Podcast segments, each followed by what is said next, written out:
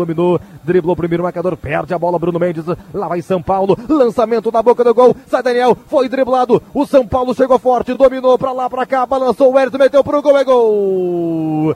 Gol São Paulo! Me parece Rigoni, camisa 77, o lançamento às costas da zaga, num erro de saída de bola do Bruno Mendes, que tá jogando improvisado, ele se atrapalhou com a bola, o lançamento do Luan para Rigoni, que driblou o goleiro Daniel e meteu pro fundo da rede, dois minutos de bola em jogo, dois minutos do primeiro tempo, gol do São Paulo, Rigoni, um para o São Paulo, zero para o Internacional, Felipe Schmidt. É, e o Inter acaba levando um gol, aliás, um belo gol do Rigoni, numa boa jogada do São Paulo, é claro que ela acaba acontecendo também através de um erro do Internacional que perde a bola na intermediária e o lançamento acontece em alta velocidade. O Rigoni consegue vencer, passa pelo Daniel, num primeiro momento ficou sem ângulo, mas ele traz para a perna direita, tem tranquilidade, observa os jogadores do São Paulo, viu que a condição não era a melhor de dar o passe e resolveu arriscar. O Daniel estava fora do gol e aí ele acabou mandando para o fundo da rede.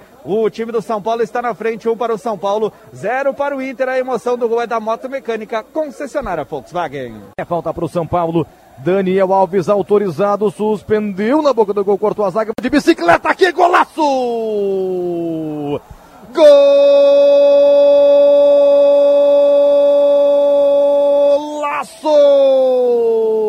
São Paulo!